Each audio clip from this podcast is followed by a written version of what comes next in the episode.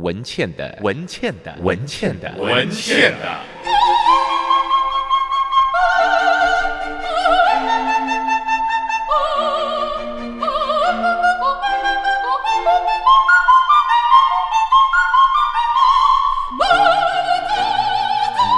文倩的异想世界，欢迎你来到文倩的异想世界。我们今天的贵宾是蒋勋蒋老师，他出版了一本书。云淡风轻，里头谈了东方的美学，更谈了人生的领悟。东方美学是什么？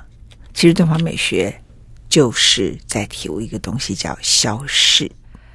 所以对很多年轻的人，东方的美学可能对他撞击是不够的。但是到了一个年龄，你就会爱上东方美学，因为才知道东方美学有潮、有戏、有钱。有退，某个程度就是看空了。好，那基基本上是一个非常重要的一种人生领悟的态度，然后转变成一种美学。待会儿访问蒋勋老师。I like 103, I like radio。欢迎你来到文倩的异想世界，好高兴！我们今天的贵宾是蒋勋蒋老师，蒋老师你好。是贵宾吗？是朋友，蒋勋。啊不，贵宾狗也叫贵宾。对 呀，对呀，那比较好，可以吧？变成一个宠物。好吧，蒋老师，嗯、云淡风轻啊，呃，跟大家特别推荐这本书籍，还有蒋老师的画展。蒋老师先谈一下你的画展，因为我觉得故宫馆那个小鼓太可爱了，这样子啊，先讲一下你的画展的地点好了。OK，Michael Koo。其实今年真的。很很特别了，我想从亚洲大学，然后到故宫馆，到上海佳士得，然后接下来十一月中，十一月十六号还要在那个时尚的谷仓艺术馆去。其实我有一连串的展览。我想，因为大概真的七十岁，就很多人其实知道我七十岁。那大概传统的习惯有一个什么七十回顾展，你听过对不对？可是我又很讨厌这个名字，我觉得。我干嘛要回顾？我觉得我前面都还没看完，所以就变成很多散开的展览。可是这个展览很有趣，是很多朋友很感兴趣，就说，因为我不是科班出身的，我没有美术的科班的技巧训练，嗯，可是我一直在画画，嗯，所以我我现在回想起来，就是最早小学就是看叶宏甲、诸葛四郎，所以我画了很多很多漫画，可是那漫画都不见了，因为。一个阶段一个阶段，等到我中学的时候，我变成文青，我看《简爱》，看咆《咆哮山庄》。到高中时候，因为陈映真是老师，就读什么卡缪《异乡人》，然后我就看不起我原来的漫画，我觉得蛮可惜，因为不然的话，我漫画不会丢。可是那 那个时候，我画了很多卡缪、奇克果，呃，我最近还找到卡夫卡，我画了很多这种像，我就贴在我的墙上。然后佳士得人到我家的时候，他们。说：“哎，这个东西五十年，你怎么会这样乱丢啊？上面都发黄，然后胶带这样乱贴，他们就把它重新装裱。嗯，那我忽然也意识到说，哎，你从另外一个角度，不是它多好或不好，是说你走过的路，就那个人生，那个好或不好，五十年以后去看，其实都非常有意思。就当时就是用原子笔随便画，就我读《异乡人》，我太感动了，我就喜欢这个作家，用原子笔画了雕了一个烟的那个像。”然后也没有装框哎，就用胶带就贴在我的墙上，所以那张纸已经发黄破烂了。那这次我蛮高兴，是他们后来帮我整理出来。他们觉得他，我想他们有一个文物的观念，就是说他已经不是美术不美术的问题，是说五十年前你的东西，你文青时代的东西，你受谁的思想的影响？但当然，他其实，在佳士得上海。那个很棒的展览场所，谢谢蒋老师特别找我去了啊！安培洋行，我当时觉得最可惜的是，大家很少讨论的，你这里头的一个作品是陈映真，对不对？是，他就是你的 turning point of your life 这样子。OK，如果没有碰到他，我不会去读现代文学，不会去读文记，然后不会去，可能更晚吧碰到卡缪，就是他那个时候是英文老师，他后来是用用英文版。异乡人的 Stranger 教我们上课，然后你那个时候是功课太烂，功课很烂很烂，所以考上一个超烂的中学，对，强数，强数中学。嗯、所以以前有的人跟我说：“哎呀，他孩儿子啊，高中考得好烂。我说恭喜啊，因为蒋勋就跟你 儿子一样，高中考得很烂。可是他因为在最烂的学校，然后那个最烂的学校才能够因此接受陈应真这样的人去教课，所以他的人生从此不一样。你知道强叔出了多少精彩的人吗？他出了好多中国小姐。好几个中国小姐，然后跳到艾文艾利舞团的台柱的袁文秀是强叔，啊、崔蓉蓉啊是台强叔，所以他出了很多奇怪的人，所以我很喜欢这个学校，就是他其实，在台湾那个体制时代，竟然是一个非体制的学校。嗯，我们的地理老师是教我们弹吉他的翟黑山。所以你你会觉得这个学校很奇怪，它容纳很多人。然后陈一真的老师就是有长耀的校长的太太，所以在淡江英专教陈一真，他特别疼这个学生，所以一毕业就让他到强叔去教书了。嗯，所以其实有很多渊源。然后呢，我才知道他的创办的人是牛永健，是跟孙孙中山一起革命的同盟会的会员。嗯嗯嗯。所以革命成功以后，他就去办了强树学堂。那么，因此，其实他是有一个很奇怪的渊源，然后让这种奇奇怪怪的人就聚在这个学校里面。嗯，这是 great。你相不相信那个年代，我读强树三年，每一次招会，有长耀这个校长从来没有讲过一句话，每次升完旗就结束，大家散会。那个时候都是要讲到你昏倒，他才不讲的。那个时代的校长，所以我我其实后来好怀念这个学校，觉得。哎，真是奇怪，要不然就出太保 那种打架的，那也不错啊。对，他就是很很敢。我们那个时候的制服是牛仔夹克。我记得你告诉我，你年轻时候第一个偶像是一个太保，对不对？当然是啊，因为他们不是太保啦，其实是陈俊雄，是我们那个社区里那种有点半黑道，就做党机的。哦，对对。可是你知道，他拍胸脯讲的话，全部都做到。那我们怎么会不不把这种人当偶像？因为我们在知识的一个圈子里，觉得那么多的伪善，那么多的伪善，哈，到你写云淡风轻，那是七十岁的感觉。这样子好了啊，其实是有它的轨迹，就是你讲的人生轨迹。你在你的云淡风轻的自序里头，一开始就把这个轨迹像河流一样写法，岁月像一条长河，不同年龄经历不同的阶段。在不同的流域看到不同的风景，比如说，你就提到，往往没有人想到，在大河的源头，常常在众山环抱的高处，云烟缭绕，也许只是很不起眼的涓涓细流或一泓飞瀑，往往没有人会想到，这样的小水有朝一日可以流成远方一条波涛汹涌的宽阔大河。哈、嗯。然后呢，你就谈到了从新店溪，你青少年常去的地方，然后接着碧潭当时是什么样子？那他童年在大龙洞，那就已经是基隆河跟淡水河交汇的地方。地方然后接着呢，你现在就进入淡水河的中流的河域的地带。嗯、呃，在你二十五岁出国之前，所有的记忆大概都跟这方面是有息息的相关。然后呢，你当时没有想到有一天会住到这条河流的河口巴里，那个地方大河就要出海了，这样啊。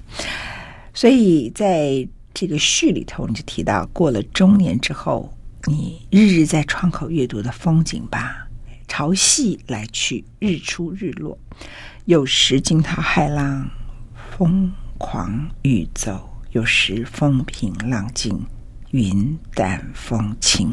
所以你把云淡风轻这里头讲的，不是指云很淡，风很轻，讲的是你到了一个年龄里头的心事，这样对吗？是，我想云淡风轻，大家都觉得他在讲风景，其实我觉得可能讲的是心情。我们会觉得苏东坡从黄州那个监狱当中放出来以后，他的词句当中特别有云淡风轻的感觉，是因为他经历了一个事情。那其实淡水河我一直觉得很有趣，就是它的中游非常的繁华，就是你从大稻城到大龙洞，大概都是非常重要的台北的繁华的河港城市。当然更早是艋舺，是不万华，因为这条河流抚育了它的这个商业文化。那有一个很有趣的地方，过了社子岛有一个官渡，官渡是它的一个。很狭窄的一个景，就马林里梦露的腰。对，我常常举例，就是什么叫做基隆河？Yeah. 它就是玛丽莲梦露腰，前宽后宽。对，所以然后它是很窄的，嗯、其实现在炸开了，这个官渡从曾经有炸过一次，就稍微宽，本来更窄，所以官渡桥也一定会放在那边，因为它是一个最窄的一个地方。可是很奇怪，河流一到这个地方往北转就变宽阔了，它就是像一个咽喉一样锁在那个地方，所以自古以来其实它也就是防守上面很重要的这个地方。那如果人生走到了这个河口，究竟什么样的心情？其实很有趣，你你会回头看你自己走过的上游、上中游、中游，然后如果前面是一大片海洋，那是什么？我觉得有人会落寞，有人会恐慌。可是我很喜欢庄子的故事，就望洋兴叹。嗯，他说：“终于发现还有比我自己更大的地方。”所以那个河伯，就是那个河流之神。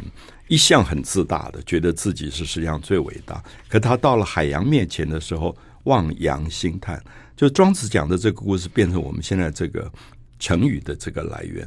那我也觉得很高兴，我在这个文化里有庄子，然后让我在这个年龄，在河口的年龄的时候，面对更辽阔的一个海洋，可能会彷徨或茫然的时刻，我忽然觉得可以云淡风轻。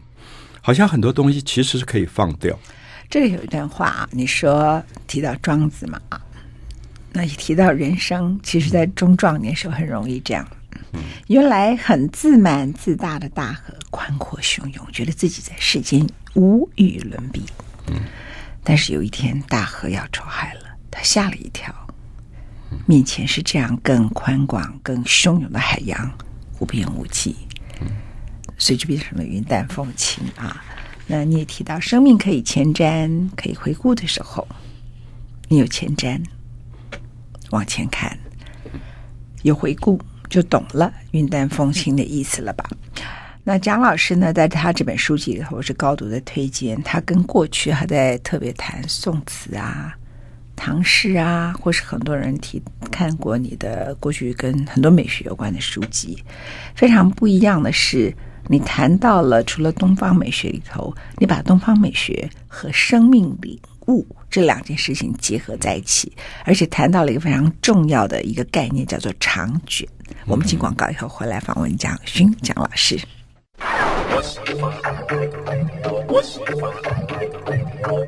欢迎您回到文倩理想世界。我们现场访问的是蒋勋蒋老师。蒋老师以前大家非常熟悉的，他写《天地有大美》，写相当多的，像《红楼梦》等等啊。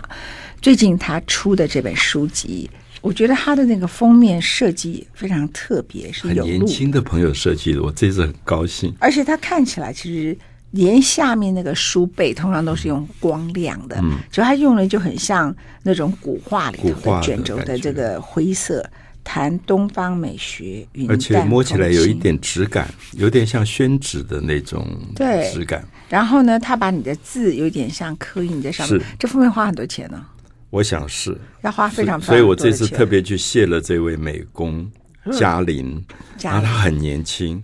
那我就觉得哇，你你年轻，然后可以体会到一个古老美学里的那个质感，我觉得很了不起。嗯，然后在这一次，我们先来谈东方美学里头，你提到的长卷啊，嗯、因为通常我们对美学当然有很多种领域的了哈，嗯、但是我现在把美学，我们先把它集中在谈艺术这件事上。嗯、我们谈 painting 已经变成了一个我们大家都想象中的油画，嗯、就是一幅画。嗯哼。那比如说中国人的画里头，其实很重要的一个特色，嗯哼，它就是可能一幅画画好多年，然后拉开，然后比如说你看黄公望他的《富春山居》，《富春山居》里头，他前面的绘画风格，嗯，到中间到后面，通通都不一样，一直在改变，一直在改变，一直在改变哈。所以你提到了这样的一个很特别的东方美学，叫做。第一个，它的艺术形式本身就是让你在这个随着时间岁月，你刚刚讲了像河口一样的流逝过程当中，他也在不断的跟他自己想完成的作品一直对话，所以他的前面跟后面是不一样的。是。那你看蒙内的丽丽，虽然他也是那么长的、那么大的一幅画，可是你不会从他前面所画的荷花上面的画的荷花跟下面画的荷花，你就看出来不同的色彩、不同的意境这样的啊，嗯、那不同的风格这样的啊。蒋老师谈一下这样的一个长卷，然后必须花很多年，然后最后完成作品，嗯、中国的这个东方美学。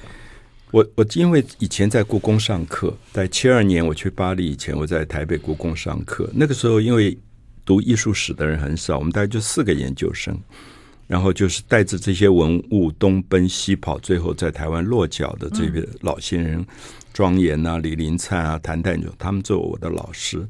所以那个时候，我现在想好幸运，就是老师会说：“哎，今天我们看什么？”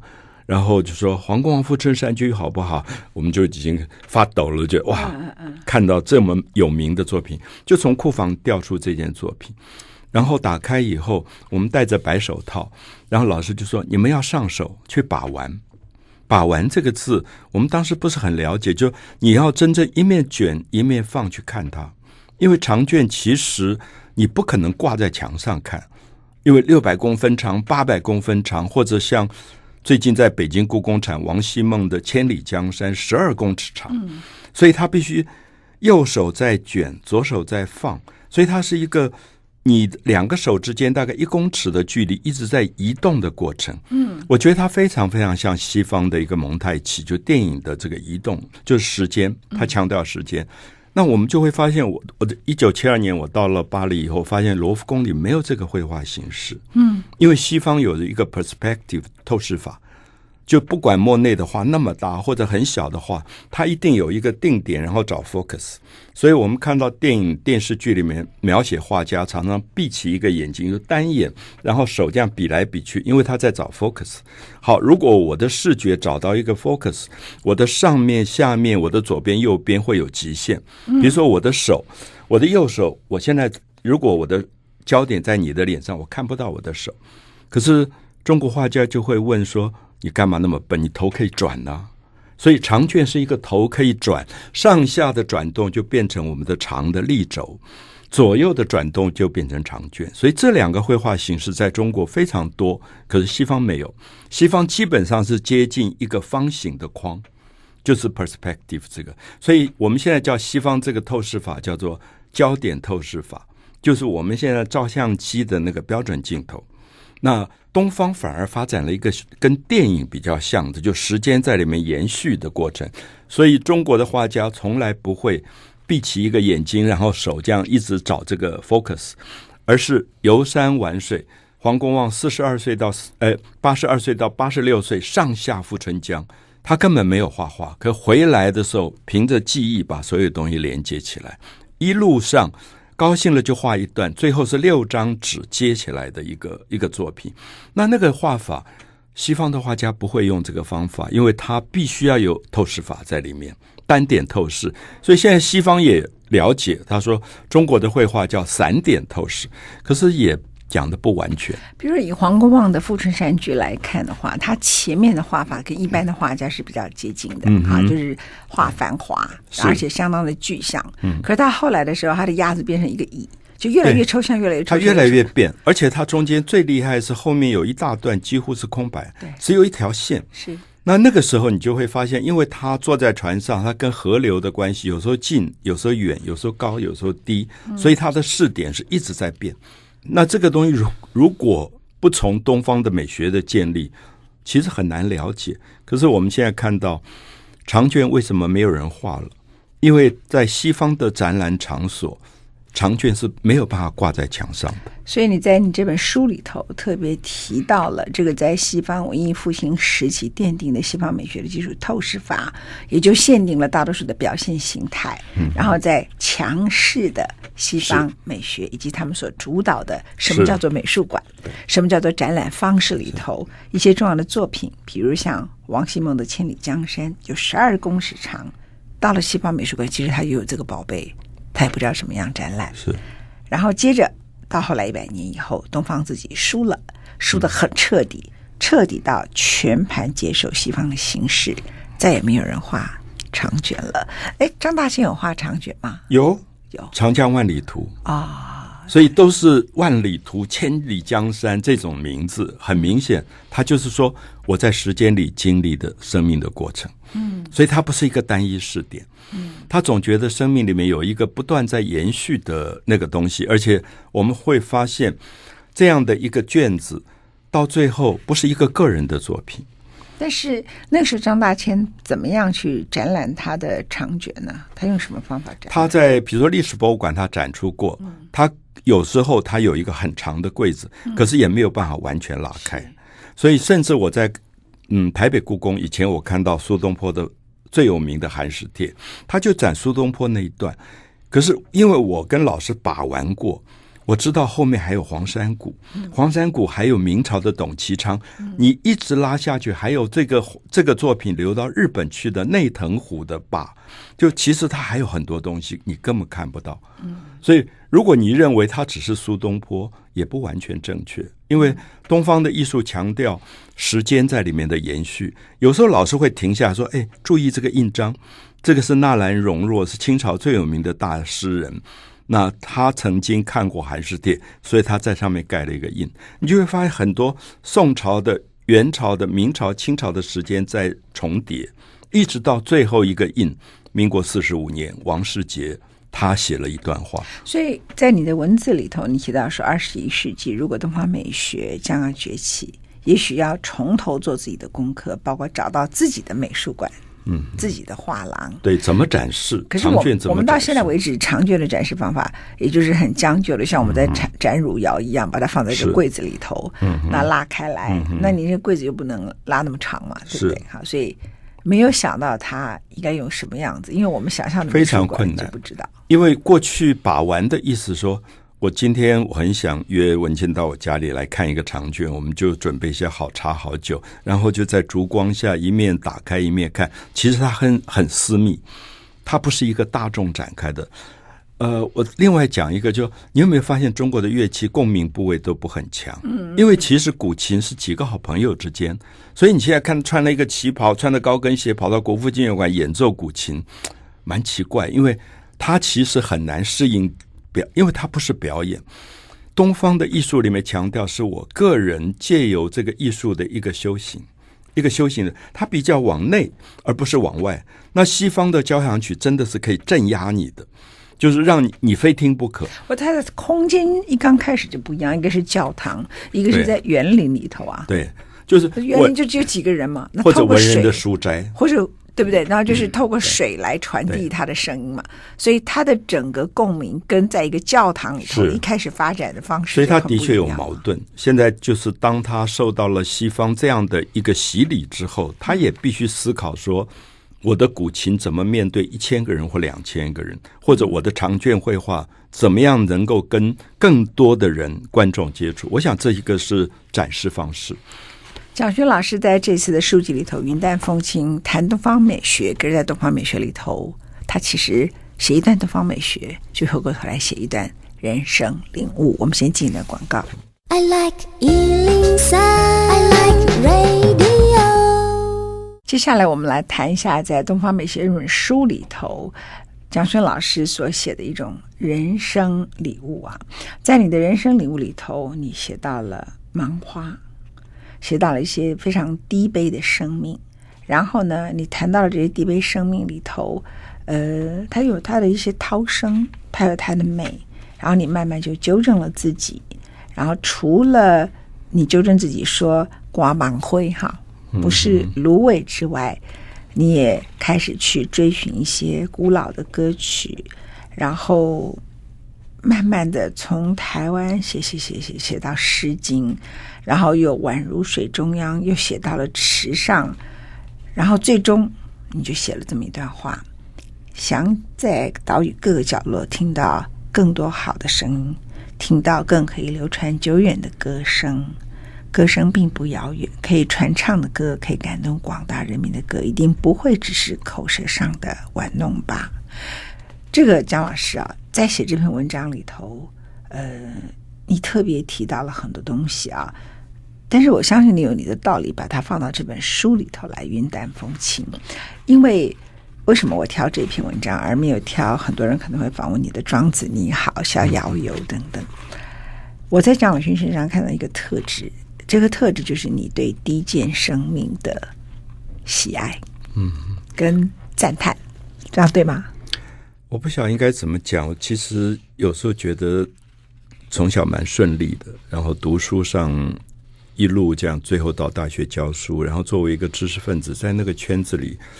我我有一个我自己不能够察觉或者不容易反省跟检讨的所谓知识分子的傲慢，那那个东西我到池上我才发现，其实我有，那那个有我叫傲慢或者洁癖，我不晓得应该叫什么。可是当我跟张天柱、梁正贤的农民在一起，我就很清楚我自己身上有那个东西，就是然后才发现说，在这个年龄，我我有一种快乐，是我可以重新跟他们学习。其实我要讲的长卷，比如说刚刚文倩一直提到的黄公望，我觉得他的一生非常像一个长卷。嗯，所以你会发现你找不到他七十岁以前的话。他其实十二岁就神童科考试，就天才儿童，在元朝。然后如果十二岁天才儿童神童科考试入选了，这个人是多么傲慢的。他虽然是一个孤儿，被人家收养，可是那个皇宫是很疼他的，就几乎把家家产都交给他。可是你看他二十几几岁做了官，后来牵涉在长官，然后就下了监牢，九死一生。所以你就发现这个人的生命一直在改变，然后那个改变里面把自己趾高气扬的神童的部分一点一点拿掉。然后我最最感兴趣是说，他后来很长时间的。职业其实是在上海的前身，就松江算命，算命，摆一个摊子算命。嗯、那我想，我跟朋友说，如果我今天在衡阳街摆一个摊子算命，我会看到全台湾最忧伤的人，不是情感破裂，就是生意失败，各种的问题，身体衰败。你为什么不作为这样一个算是艺术吧？我不晓得，当你面对忧伤的时候，你对人生会有完全不同的看法。就然后你会想说，我的艺术有什么用？然后我想黄公望在那么漫长的时间，那个算命摊是他阅读人生多么重要的过程，因为可能他讲的一两句话会改变一个人的生死。也许这个人就要投江了，可是也许他一两句话会给他一点安慰或鼓励。对，我虽然对他事情很熟悉，可能想他在那个江口，可能他的目的可能。有一个可能性是他觉得他也在那个江口领悟一些东西，说不定他就劝阻了很多要投江的人，或者是他就在那个江口里头说一点道理，是跟你现在说的道理很像。因为我不晓得，我想黄公望更重要的功课其实不是那个神童科考试的功课，而是他在算命摊上他阅读的人生。嗯，所以他不是在画画，他在算命。然后这个算命变成他最重要的功课以后，他变成全真教的道士。然后到七十岁以后，他偶然拿笔画一画，到八十二岁才开始画《富春山居》。这个时候，这个这张画里面全部是他一生，里面有得意忘形，里面也有非常沮丧、痛苦、过不了关的东西。这个叫长卷。那西方的单点透视里比较不容易看到这么复杂的变迁。所以我们会觉得前面的那个地，现在在浙江博物馆那一段，跟后面好像是矛盾的。就是我讲圣山图，看起来就是太繁华了。对，好像是一个矛盾。可是人生本来就是矛盾的。我们年轻大概都得意忘形过，然后自己慢慢慢慢去消减，到河口的时候，怎么样懂得一种宽阔或者云淡风轻。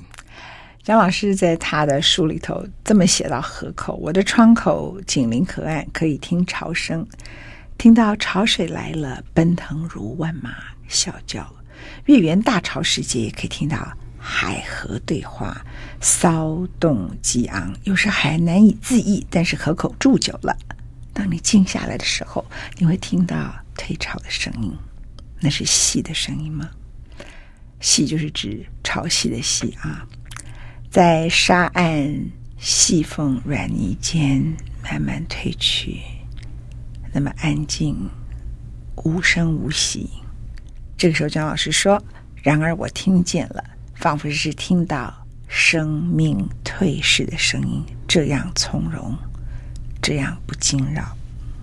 此时此刻，仿佛听到大河心事，因此常常放下手中的书，走到窗口。”静静细止于水。所以你说你到池上去跟那些农民在一起，然后你会在这本书里头，呃，谈到的不只是长卷东方文化的美学，然后会突然跳出一篇文章，我想还是被选进来，一定有它的某些道理的。跳出一篇文章，看起来跟前后好像没什么关联性，写了王辉哈不遥远的歌声这首歌。我我想，他可能就是你的生命的一种体悟，这样子，是。也是我这几年对你最敬佩的事情，就是你对某些很，我不是说这个梁大哥他们那些农民，嗯、而是说你突然会开始去注意一些低贱的生命的美，嗯、像芒灰在你的叙述里头啊，然后这里头你还写什么？那不是芒，是田根子草这样子，一样一样学，对对，这大家通通都会搞混了啊。然后说这个叫蒲苇哈，跟各种不同的一个样样教你啊，宛如水中央，宛在水中底，宛在水中止啊。那简单来说，你就是其实在里头，你嗯，从那些很容易就可以存活下来的生命里头，你看到了他的一种态度，然后也变成你的人生的领悟，然后也讲到了你住在河口前面，你在叙述你自己七十以后的人生。怕你生气，所以讲了一小声。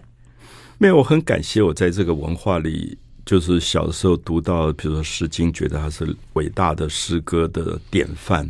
其实它就是民歌。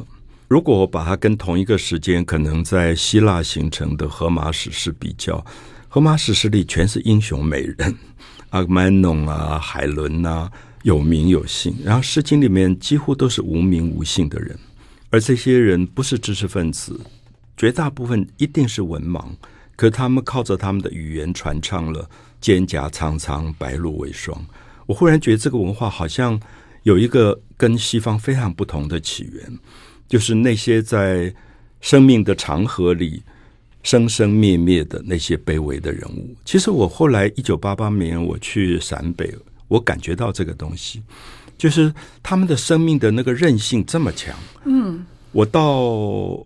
马武其实就是古代的马尾坡新平村，陕西的新平村。嗯，那我想去看完杨贵妃的墓，因为你读过《长恨歌》，你都很想去看。嗯、然后你就看到那个墓，然后也没什么好看，我就走到旁边的农家，然后就走到一个农民家里，那狗就冲出来，我吓了半死。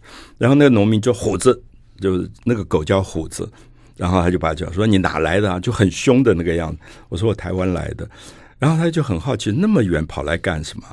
那我就跟他说，我来看那个杨贵妃的墓，而他就让我进屋里坐。然后我大概那是我第一次进中国的农民的家庭，就是一个炕，我们叫做家徒四壁，除了墙壁大概什么都没有。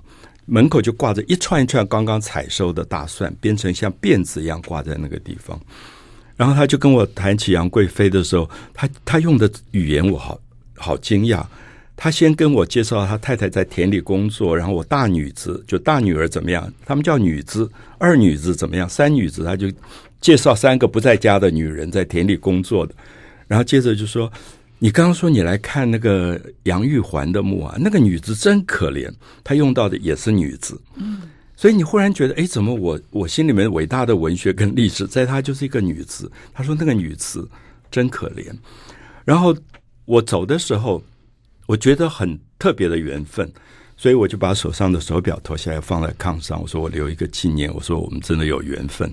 他就很慌张，他不知道怎么办，因为他觉得我怎么可以收你的礼物？那其实那是一九八八年，大概在中国的北方的农村，他们大概觉得是很贵重的东西，其实也不见得多贵重。我就放在那，我只是觉得有一个缘分。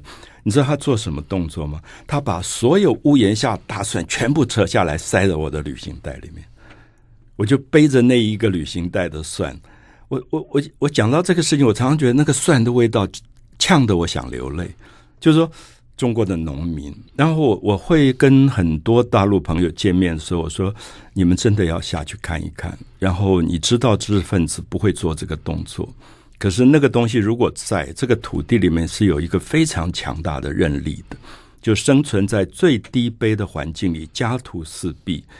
可是他懂得分寸，他懂得跟人生命的相处。那个东西变成我很大的告诫，就是我回来以后，从八八年那个事件之后，我有时候心里想，我一生受的最大的礼物，恐怕就是那个礼物。